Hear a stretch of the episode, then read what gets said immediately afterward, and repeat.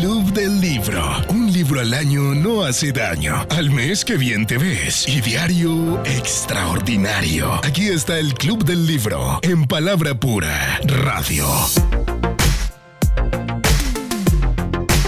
Tal amigos? Bienvenidos a un programa más de este El Club del Libro que escuchas a través de palabrapuraradio.com. Gracias por estar sintonizados, gracias por hacer parte de este programa porque sé que si te animaste a sintonizar es porque quieres hacer parte del Club del Libro. Esperamos que hayas escuchado el primer programa donde socializamos cuál era el libro, cuál era la dinámica de este club y si no, pues te invitamos a que te unas de una vez y sigas con nosotros cada ocho días, los sábados al, mediodía. Estaremos eh, con este programa en palabrapuraradio.com. Mi nombre es Jessica Vanegas y nuevamente me acompaña el equipo de Club del Libro. Por aquí saludamos a Jennifer. Hola amigos, ¿cómo están? Les damos la bienvenida nuevamente al Club del Libro. Como decía Jessica ahorita, bueno, ya empezamos ahorita en firme con nuestro primer capítulo, así que esperamos tengan ahí ya su libro digital o su libro físico y su libro de apuntes para eh, todo lo que vamos a ver hoy. Y también saludamos a Juli, ya le digo Juli de confianza, pero él es Julián Montoya. Hola amigos, ¿cómo están? Un saludo a, a los compañeros aquí presentes y nuevamente complacido de iniciar esta aventura maravillosa con todos ustedes y de aprender en el camino. Bueno, empezamos entonces con el Club del Libro, vamos con el primer capítulo. Recuerden que iniciamos con el nuevo tú y el Espíritu Santo. El primer capítulo entonces se llama Comprende tu salvación. Recuerden que son 16 capítulos, son dos libros que unieron y formaron esto que ya conocemos como el nuevo tú y el Espíritu Santo. La portada entonces notamos que es color verde y tiene una persona moldeando una vasija de barro, que es precisamente lo que ocurre en nuestras vidas. Estamos cada día siendo moldeados por nuestro buen Dios. ¿Y qué tal si leemos cuando nosotros compramos un libro? Esto fue una un apunte que nos dio Kenia Espinosa, parte de nuestra iglesia, y ella nos decía, cuando vas a comprar un libro, ¿qué es lo primero que lees? ¿Qué es lo primero? La portada, sí, pero para saber de qué trata el libro, y entonces yo le dije al inicio, pues el, la tabla de contenido, pero ella me hizo caer en cuenta que nosotros siempre volteamos el libro para ver de qué trata, que tiene como una especie de resumen del libro. Entonces, si por favor nos puedes compartir lo que dice en el nuevo tú, en el resumen del libro. Claro que sí. El nuevo tú nos dice, es muy importante entender lo que sucedió cuando recibiste a Jesucristo como tu Salvador. Es la clave para evitar que la palabra que fue sembrada en tu corazón sea robada por Satanás. La salvación incluye más de lo que alguna vez te has imaginado. El perdón de los pecados no era lo único que se incluyó en tu salvación. Desde el punto de vista de Dios, esto simplemente es el comienzo, el medio para llegar a un fin. La amistad es la verdadera meta. Ahora conviértete en un discípulo de Jesucristo. Aprende qué diferencia al cristianismo de cualquier otra religión cómo ve Dios los pecados pasados, presentes y futuros y mucho más. Y creo que esas son las preguntas que normalmente eh, nos hicimos eh, o nos hacemos cuando vamos, hemos recibido a nuestro Señor Jesucristo. Queremos saber qué ha sucedido en mí, realmente yo no sentí nada, yo no sentí un temblor, un calor, yo no siento, eh, en alguna ocasión he dicho, qué bueno sería que nos, eh, nuestra piel fuera de otro color. Cuando nacemos de nuevo como para darnos cuenta, uy, sí, en realidad eh, he nacido de nuevo porque estoy azul. o, o porque algo ha sucedido en mí externamente.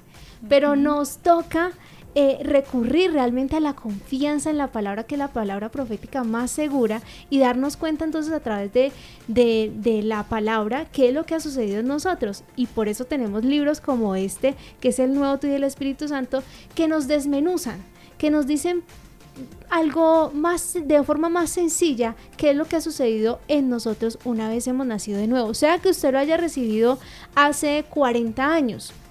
O sea que usted el día de hoy hizo la oración de fe. Este libro va a ser buenísimo, va a ser clave para su vida.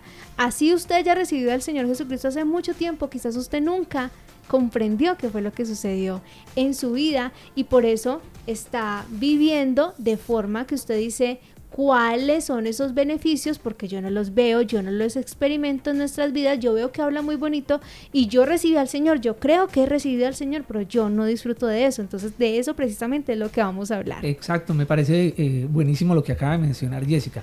En, otras palabras, este libro nos va a pegar un viaje a través del cual vamos no solo a entender eh, quiénes somos, cuál es nuestra identidad, sino que vamos a aprovechar una cantidad de beneficios que viene juntamente con esto. Entonces, eh, me parece muy curioso, de hecho, el orden en que eh, el reverendo Andrew Womack eligió las palabras del título.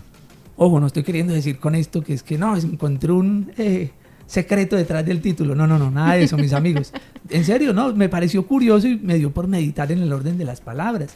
Me preguntaba yo, ¿el nuevo tú y el Espíritu Santo?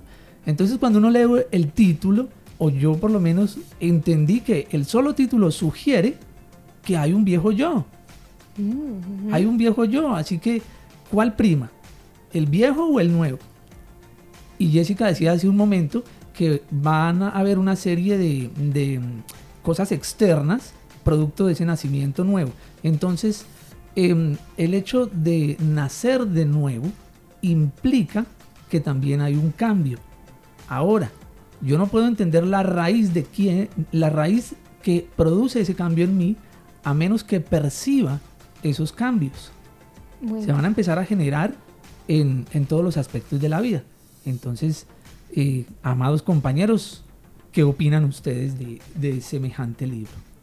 Así es, porque muy importante lo que dices, Julián, porque ya luego nos está llevando un poquito más adelante, que es a la manifestación de las obras que podemos hacer una vez hemos nacido de nuevo, porque ya tenemos la capacidad, pero eh, no la experimentamos precisamente porque primero no comprendemos qué es lo que ha sucedido en nosotros y la capacidad, quién es el nuevo yo, quién, quién, cómo así que hay un nuevo hay, un nacimiento de nuevo, cómo nací de nuevo y de qué forma realmente puedo exteriorizar lo que ha sucedido en mí, que ha sido producto obviamente del poder de Dios manifestado a mi vida.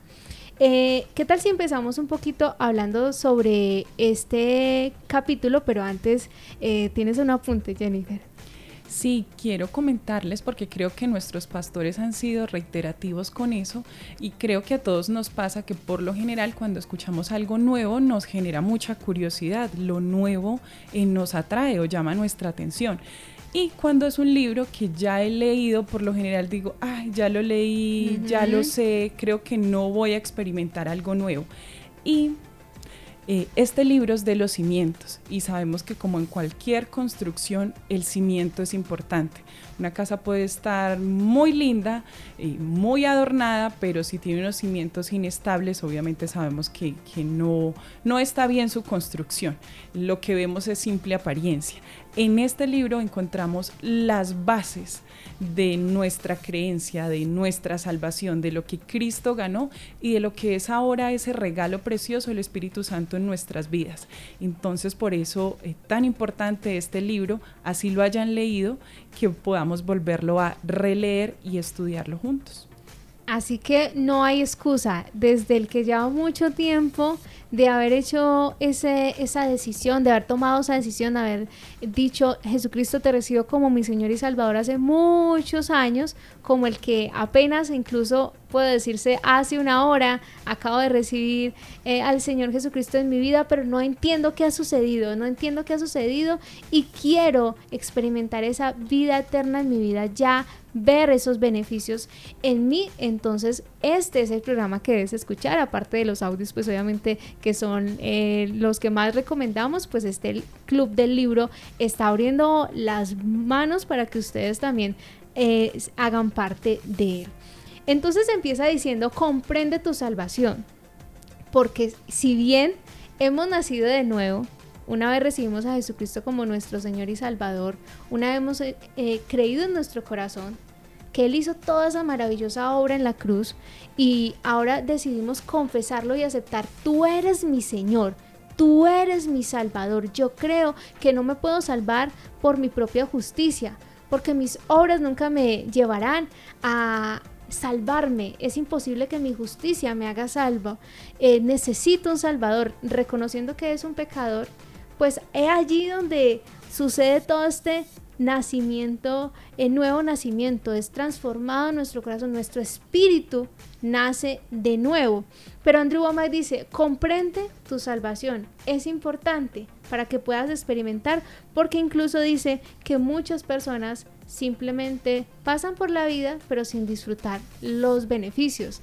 Así que no sé si recuerdan ese ejemplo cuando los pastores mencionan la señora que se fue en un avión desde África y que em, se montó en ese avión y le ofrecían, era un, al parecer era una muchacha y le ofrecían comida, le ofrecían que si quería algo y ella nunca disfrutó de esa comida pensando que le tocaba pagarla, pero nunca comprendió que hacía parte de ese paquete completo de la salvación. Y es allí que menciona eh, la parábola del sembrador, eh, Andrew Womack.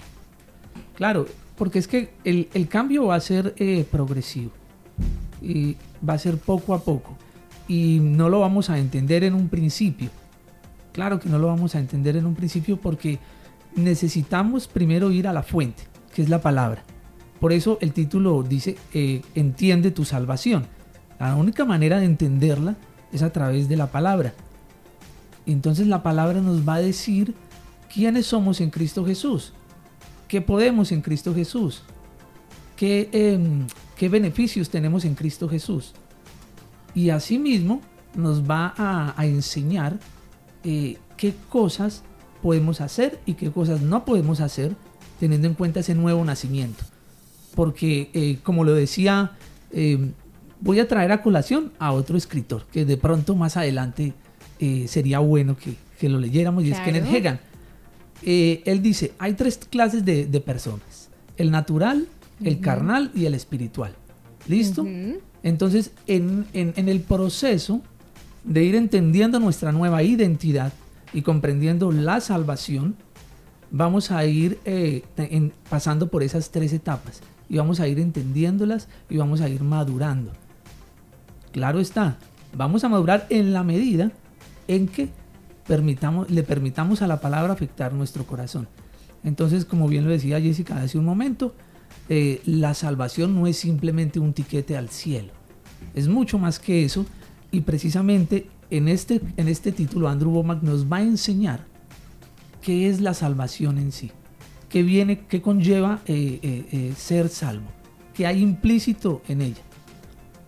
Y precisamente me gusta porque lo aborda desde el que ya nació de nuevo desde el que no solamente está haciendo la invitación en, mira, eres un pecador y necesitas un salvador, sino que allí está diciendo, usted se está perdiendo de beneficios porque usted no comprende la palabra.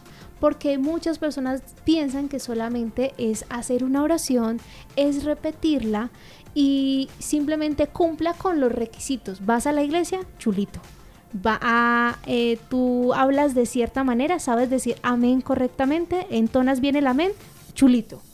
Pero no comprenden realmente qué ha sucedido en su interior, eh, cuál es el amor de hacia, hacia esa persona, de Dios hacia esa persona o hacia nosotros, porque simplemente se quedó en, sí, yo nací de nuevo porque soy un pecador, y necesito un Salvador, nací de nuevo ahora, ya no soy un pecador, sino que he sido justificado, pero hasta ahí.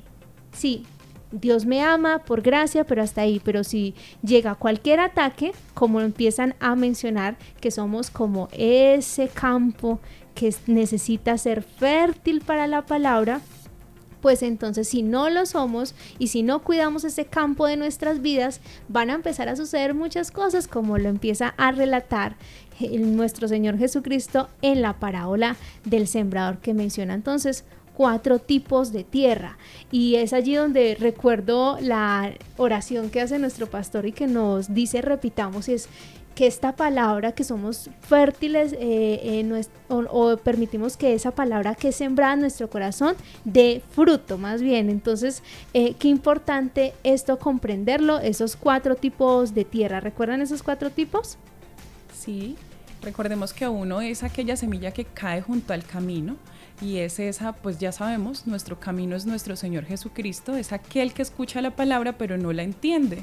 Entonces tampoco se interesa por entenderla, porque como nos decía Juliana ahorita, la palabra a todos nos llega de primera vez y muchos no entendemos muchas cosas, pero eh, cuando nos esforzamos por comprenderla, mostramos nuestro interés por no estar del lado del camino, sino estar centrados en el camino que es Cristo. Nuestro segundo tipo de suelo son los pedregales y nos dicen es aquel, aquella persona que recibe la palabra con alegría, pero que finalmente le llegan las aflicciones porque es normal y que tenemos circunstancias difíciles en nuestro caminar y esa aflicción lo hace apartarse porque siente, ¿por qué a mí me pasa esto? ¿O por qué Dios permite que esto me pase? O las persecuciones, que también es muy dado a que, ok, estoy en el camino, pero otro me empieza a criticar. Y no pues que eres cristiano y no pues que crees en tal cosa. Entonces la persecución también hace que la persona dice, ok, me hago de lado y no participa del beneficio de seguir en el camino. Y todo eso hace parte de no comprender la salvación, todo eso que estás mencionando. Exactamente. Y bueno, nuestro tercer suelo nos habla de los espinos y podríamos resumir lo que es simplemente eh, un error en las prioridades en nuestras vidas. Cuando Dios no es lo primero en nuestras vidas y cualquier persona o cosa ocupa ese primer lugar, es ahí donde yo estoy eh, entre pedregales y no puedo disfrutar de los beneficios que Dios tiene para mí, porque cuando Dios dice esto no, no es simplemente porque Dios se imponga, sino porque es un beneficio para mí. Entonces la importancia de establecer bien las prioridades en nuestra vida. Y finalmente la buena tierra es esa que realmente oye, se preocupa por estudiar más, la entiende y la practica. Y es ahí donde ya nosotros tenemos ese conocimiento. Y por eso menciona entonces Andrew Boma como primera cita recomendada o trayendo eh, a colación pues precisamente comprender la salvación es importante, Mateo 13, 19 que dice cuando alguno oye la palabra del reino y no la entiende, viene el malo y se está refiriendo a esos pájaros que, que nos estabas mencionando, que vienen los pájaros, entonces viene el malo, o sea el enemigo, las tinieblas están buscando nuestra caída y dice y arrebatan lo que fue sembrado en su corazón, este es el que fue sembrado junto al camino. O sea, aquellas personas que se quedaron allí, simplemente escucharon la palabra, eh, quizás dijeron, sí, Jesucristo, tú eres mi Señor y Salvador, pero es que resulta que nosotros seguimos siendo campo, sigue nuestras vidas siendo, tenemos que sembrar la palabra en nuestras vidas para ver que empiecen a, florecer aquello que, que estamos buscando, aquello que, que esa semilla produce, porque la semilla siempre va a ser incorruptible lo que está mal en nosotros es el campo, cómo estamos cuidándolo o cómo estamos haciendo que esta semilla empiece a producir en nosotros. Pero la semilla, de, o sea, la palabra de Dios va siempre a producir los efectos que debe producir. Ella es incorruptible. Lo que sucede es nuestro manejo, la forma en como nosotros permitimos que ella haga su efecto en nuestras vidas. Entonces debemos comprender qué ha sucedido. Es ahí donde me lleva un punto eh, bueno, muy importante porque esta palabra que aparece ahí de arrebatar, eh, estuve estudiando un poquito acerca de esta palabra, está la palabra arpazo. Y precisamente, pues, ¿a qué les recuerda esta, esta palabra? A la palabra que... Arrebatamiento. Ajá, el rapto. ¿Qué quiere decir entonces? Viene, entonces están los pájaros. Imagínense ustedes, están los pájaros ahí buscando la semilla que tú tienes sembrada o que estás buscando, y que está, o sea, como que, que ni siquiera dice que está sembrado, cayó junto al camino. Está ahí para ti, disponible la palabra. Está la semilla disponible. Y están los pájaros buscando a ver dónde va a caer esa semilla en tu vida y busca que tú no la entiendas. Busca que esté disponible. ¿Cuántos de nosotros no tenemos dos, tres Biblias en nuestra casa, verdad? Y está ahí disponible, pero si simplemente la leemos, pero no es para interiorizarla, realmente renovar nuestra mente a través de ella, simplemente se va a quedar en el camino. Y el enemigo, los pájaros ahí, las tinieblas van a buscar ponerte algo para quitarte la palabra porque nunca la entendiste. Pero muy interesante que esta palabra sea la palabra paso, porque quiere decir que es algo que ni te diste cuenta. No te diste cuenta que el enemigo robó la palabra que tenías que haber sembrado en tu corazón. La dejaste ahí junto al camino. Muy interesante esto, ¿verdad? Claro, es que todo empieza por, por la carne. Es decir, eh, ya sabemos que la carne y el espíritu se oponen.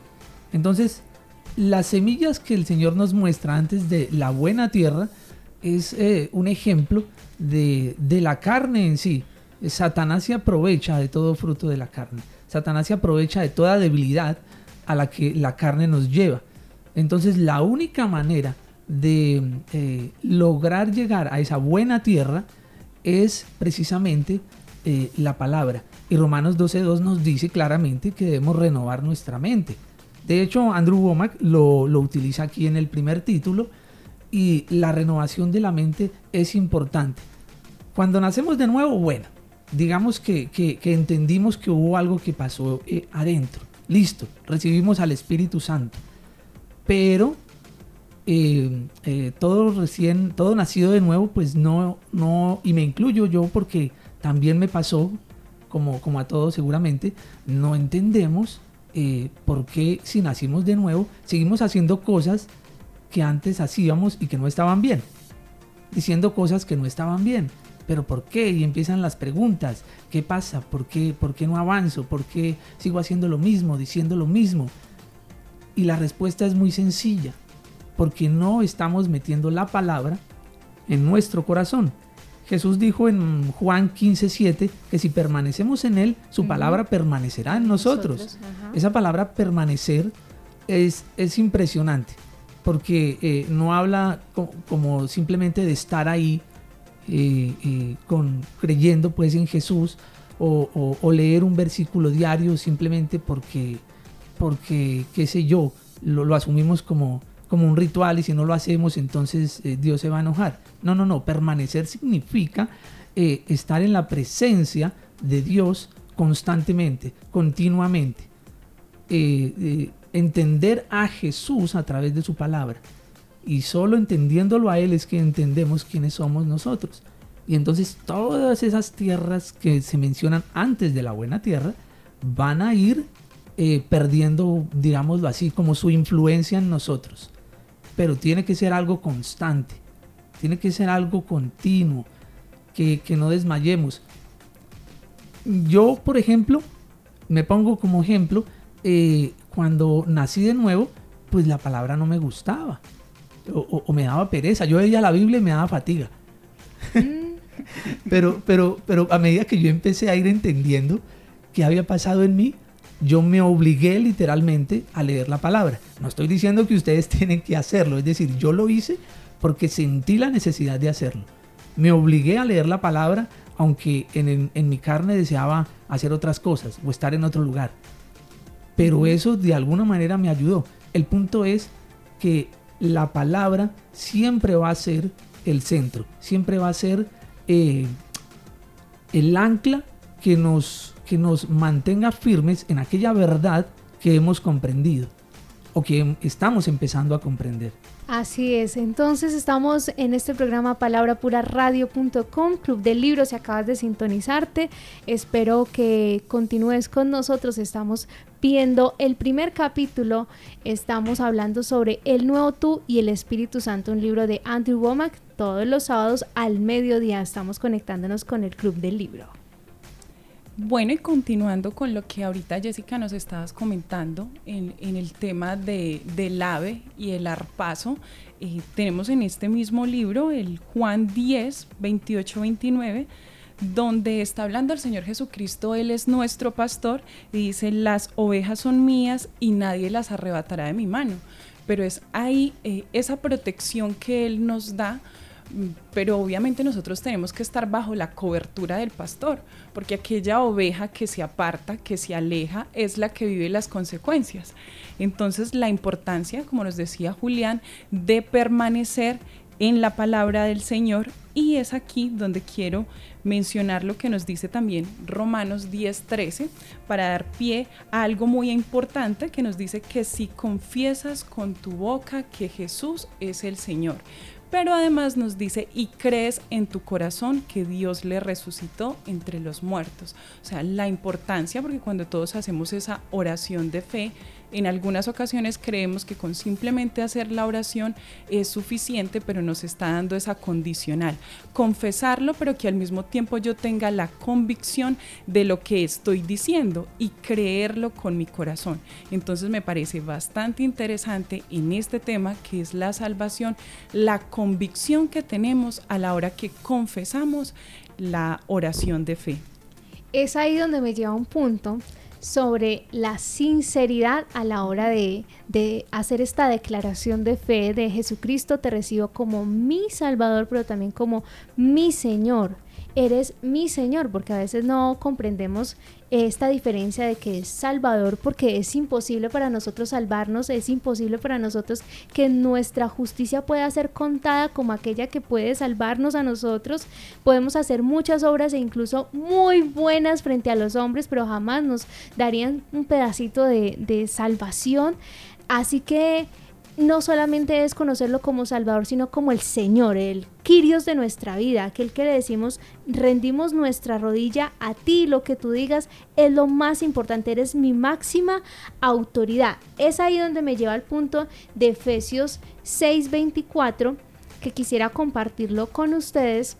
Miren lo que dice Efesios 6:24, dice, la gracia sea con todos los que aman a nuestro Señor, o sea, nuevamente Señor Jesucristo, con amor inalterable.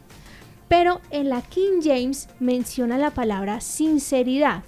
Y esta palabra en la Reina Valera Gómez, o este versículo dice, la gracia sea con todos los que aman a nuestro Señor Jesucristo en sinceridad. La importancia de la sinceridad el día en que nosotros dimos ese paso de fe, de realmente haber reconocido sinceramente que necesitábamos hacer este cambio en nuestras vidas, que era imposible haber nacido de nuevo o buscar al Señor sinceramente, sino simplemente estamos haciendo rituales.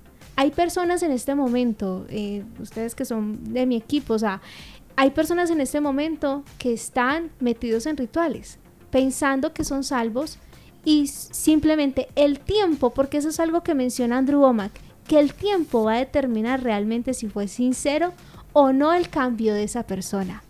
Realmente nosotros estamos como estos eh, para llevar la palabra, estos sembradores. Vamos sembrando la palabra, vamos llevando esta semilla a todas las personas y esos mismos sembradores también la sembraron en nosotros.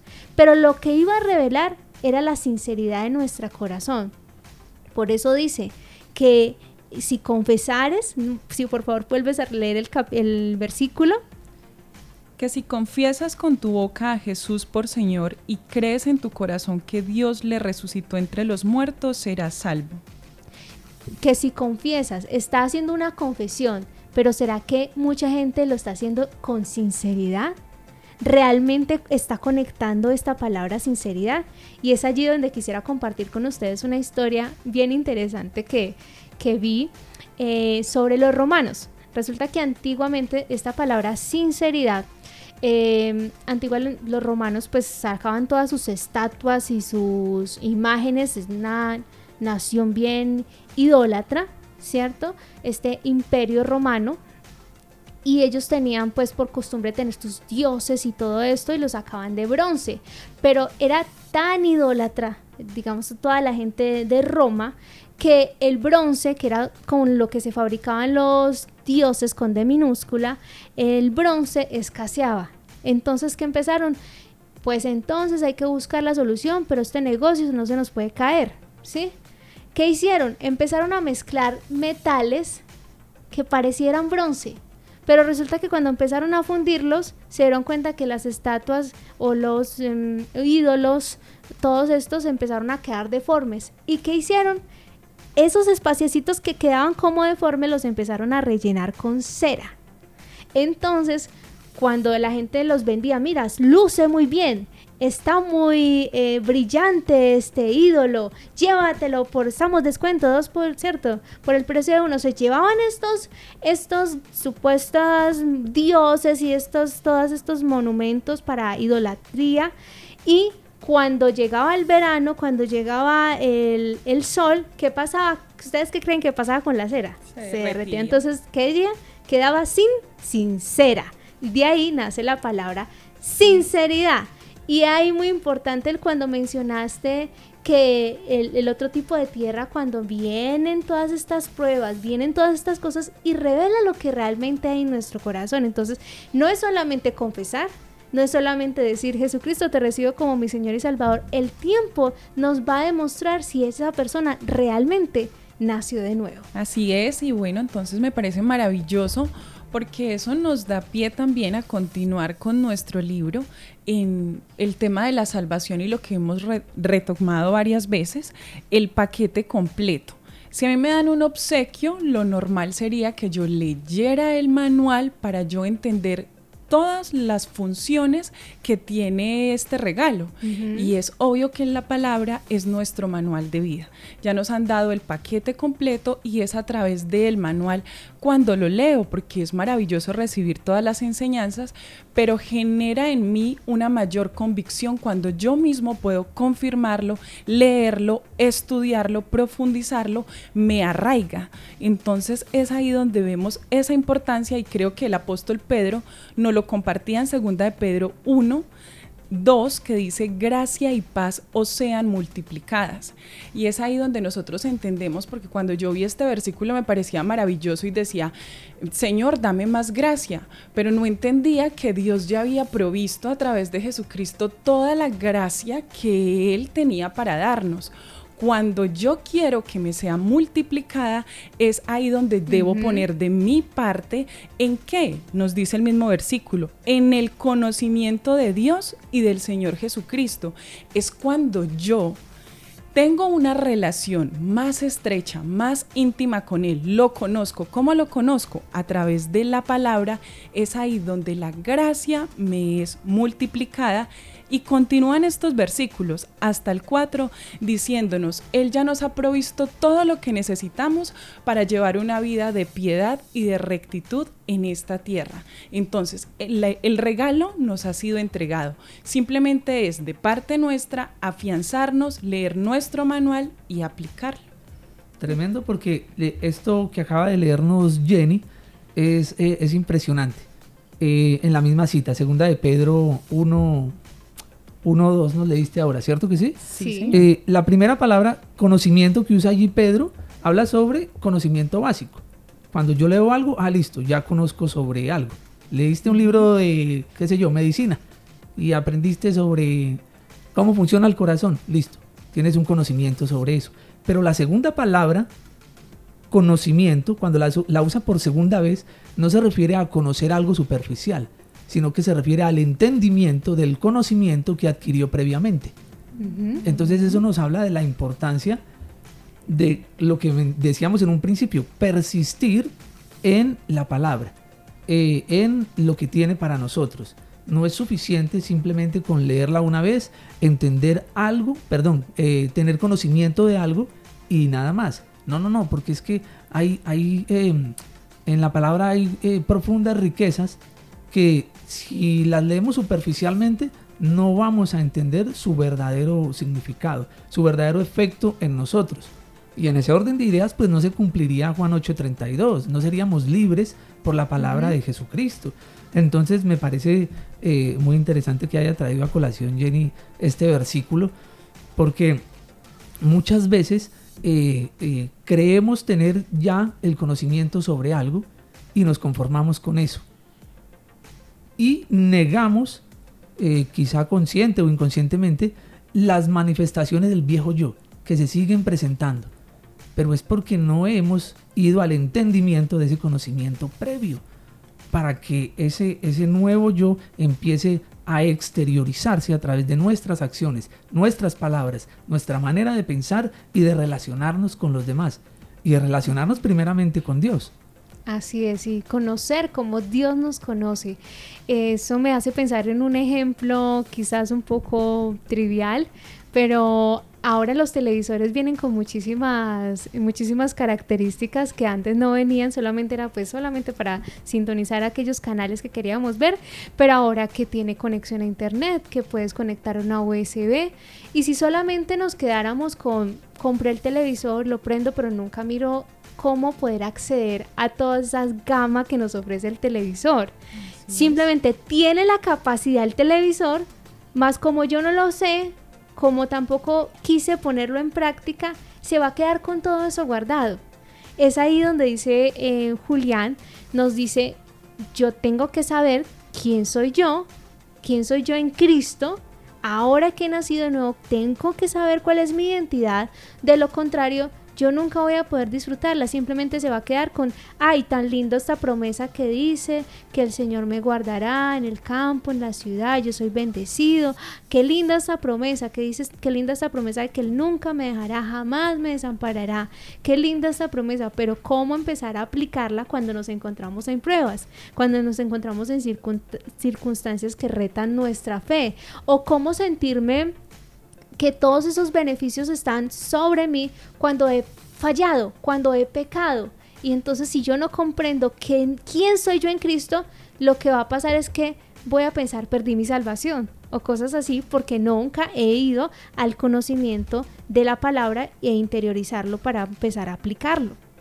Bueno, ahí eh, sería bueno hacer un paréntesis eh, porque lo que dice Jessica es tremendo.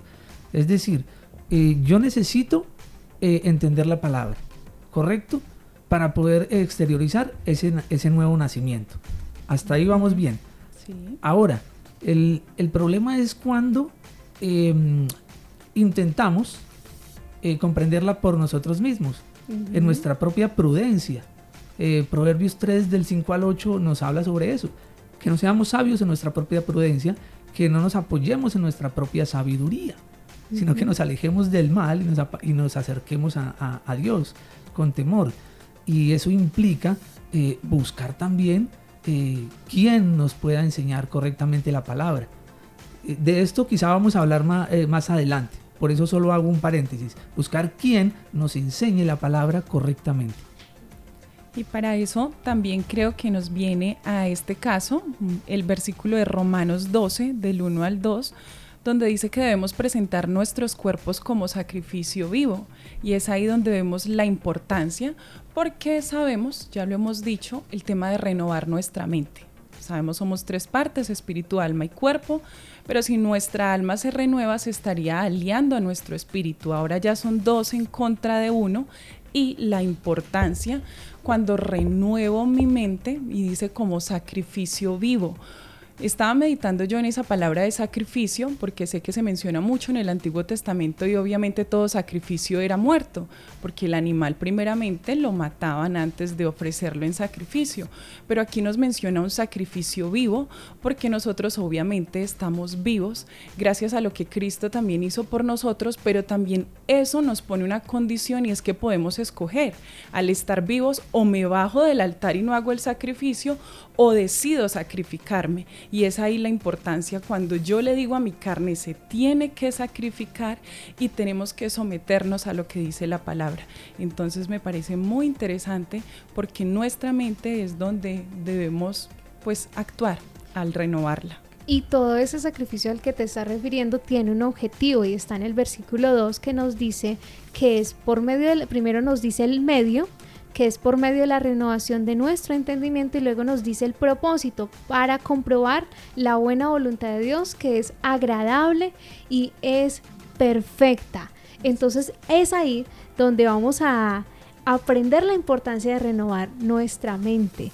Eh, me parece súper interesante como lo dice el apóstol Pablo, les ruego. O sea, esto no está diciendo, vea, yo les recomiendo que ustedes se presenten eh, como sacrificio agradable a Dios y, pues para mí me parece que deberían como leer la palabra y renovar su mente. Nos dice, le ruego, porque él necesitaba ese crecimiento de nosotros, ver ese crecimiento de, la iglesia a la cual estaba pastoreando o estaba guiándonos él como, como el apóstol eh, a estas iglesias. Así que es importante que tengamos esa palabra ya en nosotros. Les ruego, así que nosotros sea como nos están rogando, por favor, necesitamos renovar nuestra mente para conocer esta buena voluntad de Dios, es decir, experimentarla. Impresionante, un hombre que era de un corazón tan duro, ahora quiere, se afana, yo creo que sería la palabra correcta, se afana intensamente porque otros reciban lo que él recibió.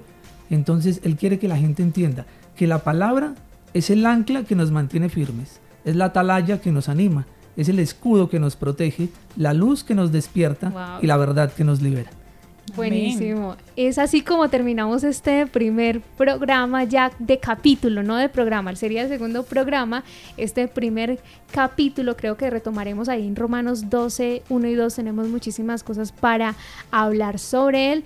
Así que les recomiendo que vuelvan y se lean este primer capítulo y podamos empatar con el segundo. Este es el Club del Libro en palabrapuraradio.com. Gracias por haber estado con nosotros, Julián, Jennifer. Gracias por la invitación y nuevamente nos veremos en una próxima emisión. Bueno, oyentes, gracias por acompañarnos. Bendiciones.